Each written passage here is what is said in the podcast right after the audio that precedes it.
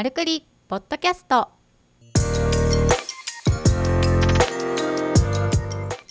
マルクリポッドキャストは医療ブランディングとホームページ制作を行う株式会社マルが配信しているポッドキャストです。開業医の院長とそこで働くスタッフさんたちから寄せられたお悩みをもとに医院経営のあるあるやマーケティングのコツお役立ち情報組織運営の失敗例などをお届けする音声プログラムです。皆さんこんにちは。丸の鎌形です。島田です。ということでマルクリポッドキャスト第40回。はい。40とか0の数字がつくとテンション上がりますね。そうですね。40回ですか、早いですね。ありがたいことに最近このポッドキャストを聞いて問い合わせいただく全国の方がちらほら増えてきてそうですね。大阪の先生でした。ですね。声だけは知っていますってね 言ってくださったみたいで。そうなんですよ。お打ち合わせの時に「初めまして」ってご挨拶するんですけど「あ声だけは聞いてます」みたいなことを言われてなんか嬉いしいなやありがたいですね。はい。もうこのまま続けていきたいと思います。はい。ということで今日は40回目のテーマなんですけれども開業クリニックの就業規則で覚えておきたいポイント10人の壁編ということでうん20人編があるのかというとまだ考えではないんですけれども、まず問い合わせ時に多い10人前後のポイントを今日はお伝えできればなと思っています。はい。就業規則結構悩みには上がってきますよね。そうですね。そもそも作った方がいいのかから始まり、うん。どうやって運用するのかっていうところと、どこに置くんだっていう細かいところもあるんですけども、じゃあ聞いていきたいんですけどはいまずこのテーマに対してのポイントっていうことなんですけどなんかありますか？ご開業の先生からよくいただく質問としては3つあって、はい。どのくらいの規模で作った方がいいんですか？がまず一つ。どのくらいの規模っていうのは人数の規模ですね。うん。でそのどのくらいの規模には内容の規模も入ってます。どういう内容をどのくらいの厚さで作った方がいいのか。うん。事細かに書いた方がいいのか。うんうん。っていう質問。はい。で2つ目がその人数ってどうやってカウントしてどのくらいから作った方がいいんですかっていう、まあ、1番目の質問にかぶるんですけれども、うん入社した人が10人になったら作るのかとか、はタイミングがわからないっていう先生が多いですね。作るタイミングね。そうですそうです。はいはい。で3つ目が歯科医師会とかうん医師会で配られている就業規則って使えるんですかねっていうフォーマットの問題うんをご質問いただくことが多いですね。で就業規則について押さえておきたいポイントとして、まあ、これはどこにも載っているので引用にもなるんですが、はい。まず作る義務っていうのが雇用主にはありますよ、うん。義務ですね。で、まあ、そのまま社労士さんとかから言われる言葉をお伝えすると、うん。状態として雇用している人数が10名以上になった時に就業規則作成届出義務が発生しますよ。うん。っていうのが一つ。常にいる人の人数が10人なので月に1回ぐらいしか出勤しないパートさんも含めてうん。10名です、ここが大きなポイントです。正社員が10名って勘違いされてらっしゃる先生もいらっしゃるんですけれどもうん。パートさんも含めた10名ですよ。はい。っていうところです。うん。でそれをしないとじゃあどうなるのかっていうところ罰金うん30万以下の罰金があります。うん。まああると嫌ですよね。労働局に目つけられちゃうので、そうですね。あそこ就業規則作ってないよ、うんうん。記録にも残ってしまいますので。そうですね。じゃあどのくらいのタイミングで作るかっていうところの答えにはなるんですけれども、人数が10人になる前に作っておいた方がいいんじゃないかっていうのが今日の結論うん。です。結局作ることになるので、うん最初からルール的なところは作った方がいいです。うん学校でいうところの校則ですね。うんまあそういったところを作っておかないと、ある先生のお言葉を借りると院内が動物園化します。うん動物園ってどんな状態かっていうと、いろんな人の価値観が集まるのが組織ですから、はいこれが正しいこうあるべきだがいっぱいいろんなところで発生して収集がつかなくなってしまうんですね。うんなので押さえておきたいポイントなどはある程度こう就業規則というところでまとめておいた方がいいんじゃないかなというところです。うんはい、まあたまに聞くのは就業規則作ったんですっていう先生結構労基に入られましたとか、多いですね。はい、何か労務トラブルがあって作らざるを得なくなったから作りましたみたいな話も聞くじゃないですかはい。そうなる前に作っといた方がいいってことですねそうですね。まあこれを聞いてるリスナーの先生がどう捉えるかによるんですけどちょっと脅しにも聞こえるかもしれないんですが、はい。労働局に駆け込まれるって結構あるんですよ。開業されてるクリニックさん。うん。でなんで駆け込まれるかっていうと、うん。残業の未払い。うん。これ一番多いですね。うん。しかもそれが無自覚での未払い。怖いですこれ。うん。具体的な例で言うと掃除がよくあるんですね、クリニックの業務の中の掃除。で掃除を例えば9時から診療時間始まるとして8時50分に出社して掃除をし始めてましたと。うん。でもタイムカードは9時からしか打っちゃいけませんよ。で10分間うん。8時50分からの9時の10分間は打刻はしてないけれども働いてる。うん。ここが未払いになっちゃったりとか。うん。で、まあ、辞める時に「そういえばこれって就業規則書いてないじゃないですか」ってうん言って駆け込まれちゃう。怖いですね。うん。これみ無自覚なんで結構でもありがちな確かにね。労務問題です。盲点ですよね。盲点ですし掃除って結構善意で成り立ってるお仕事だったりするじゃないですか、うん。ですが、まあ、働いてる側からするといやその10分お金払ってくださいよ。って捉える人もいるので、うん。注意が必要ですね。確かに。これあとちょっと今お話ししてて思ったんですけどある意味で就業規則を10人以下の時から作っておくっていうのはクリニック側を守るというか経営者を守るというところにもつながるなとも思いましたね。そうですね、はい、やっぱり就業規則って内容についてはそこまでルールがあるわけじゃなくて結局そのクリニックの中のルールなんである程度自由は利きますよね。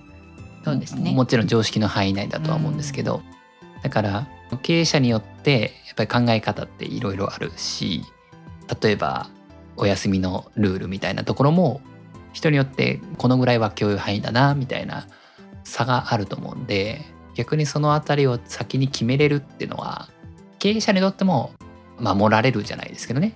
就業規則の中で書いてあることっていうのが一応そのクリニックのルールにできるのでもちろん働いてくれるスタッフさんが不満が出ないようにとか納得感があるようにっていうことは考えなきゃいけないんだろうけどもでも院長経営者が思う形にはできるので作っといた方がいいなって。そうですね。ちょっと思いましたね。うん作るとやっぱ考えるんですよね。有給の申請の方法どうしようかなとか、うん、あー今のメンバー何歳ぐらいだから産休育休整えとかなきゃなとか、うん、ある程度組織のところに目を向く必要が出てくるのでいやうんおなしに。はい、なんでそういったところを固める上でも目次だけでもねまずうん。作っておくのがいいんじゃないかなと思ってます。すねあとまあよくあるがちな問題としては、うん、今ね有給ってパートさんにも付与されるじゃないですか。はい、ですけどこれが昔の時代って言ったら失礼かもしれないですけどパートさんに有給ってハテナな先生もまだまだいらっしゃって、いやだってシフトで休んでるでしょっていうような価値観。うん、になっていると今のこの Z 世代アルファ世代のようなうん若い子たちには通用しないわけなんですよね。うん、で結構クリニックさんの中でもずっと医療従事者の方もいれば全く異業種から会社とかそういう制度が整ったところから転職された方からするとうん、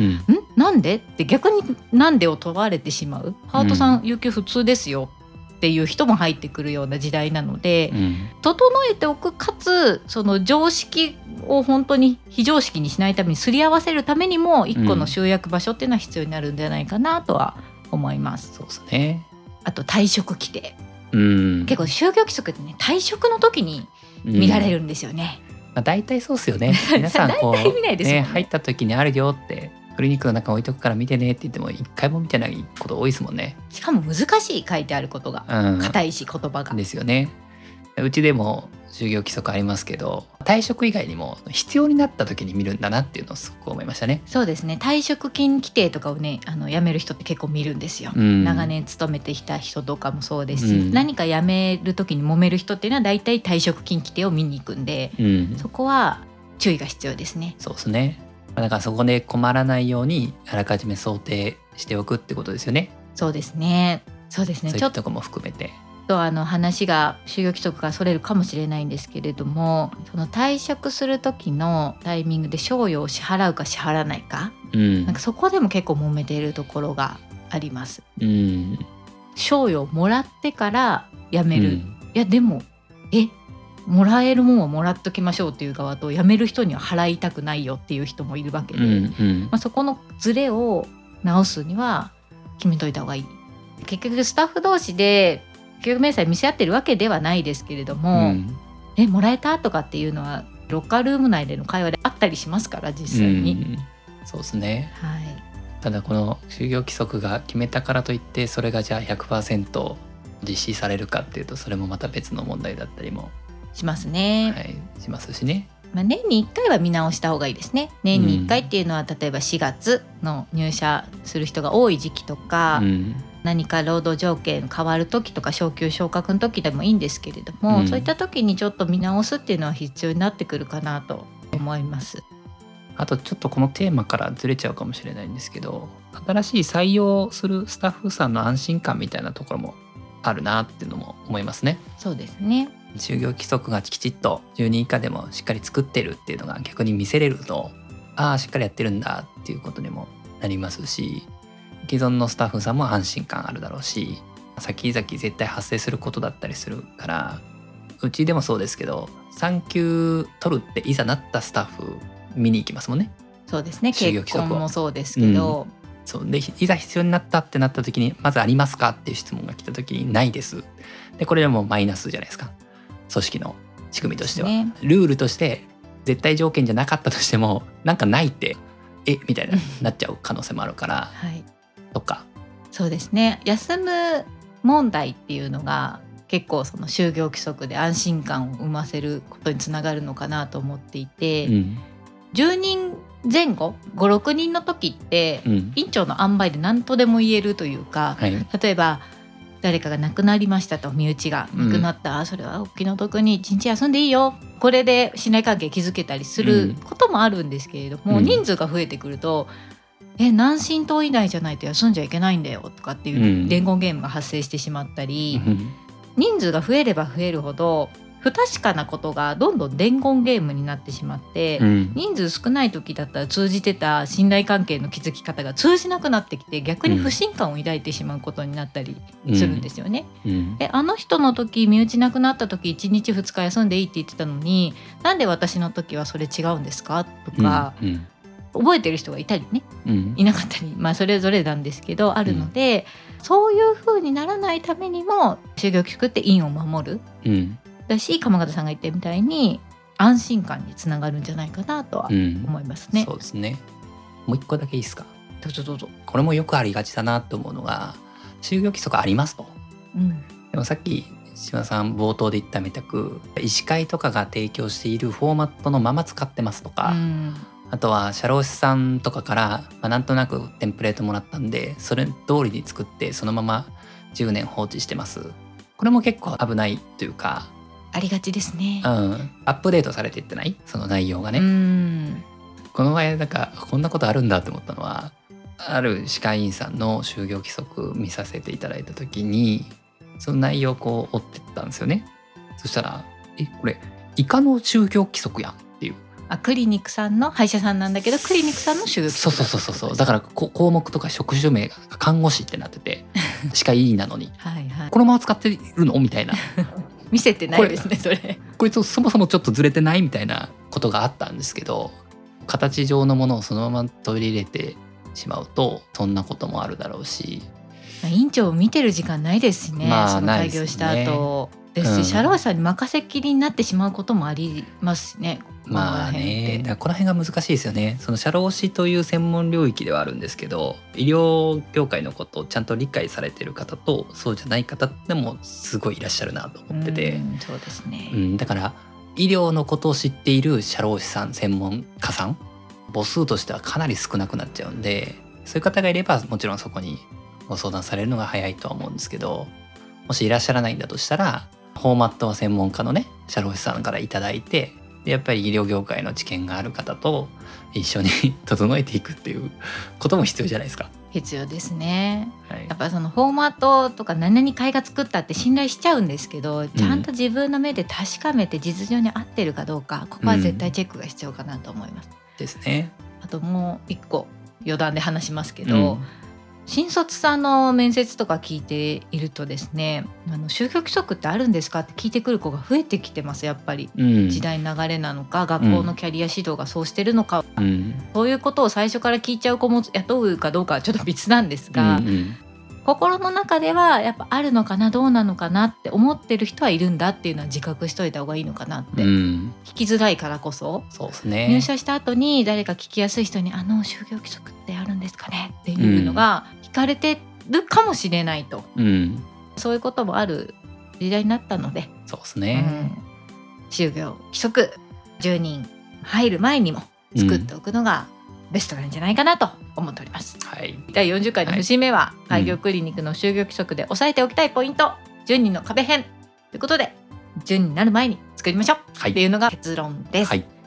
今日もありがとうございました。はい。ありがとうございました今日のポッドキャストはいかがでしたか？番組では株式会社マルへのご質問をお待ちしております。株式会社マルのホームページにあるフォームよりお申し込みください。URL は www.maru-nagoya.jp マル名古屋 .jp ですそれでは皆さんまたお耳にかかりましょう。ごきげんよう。さようなら。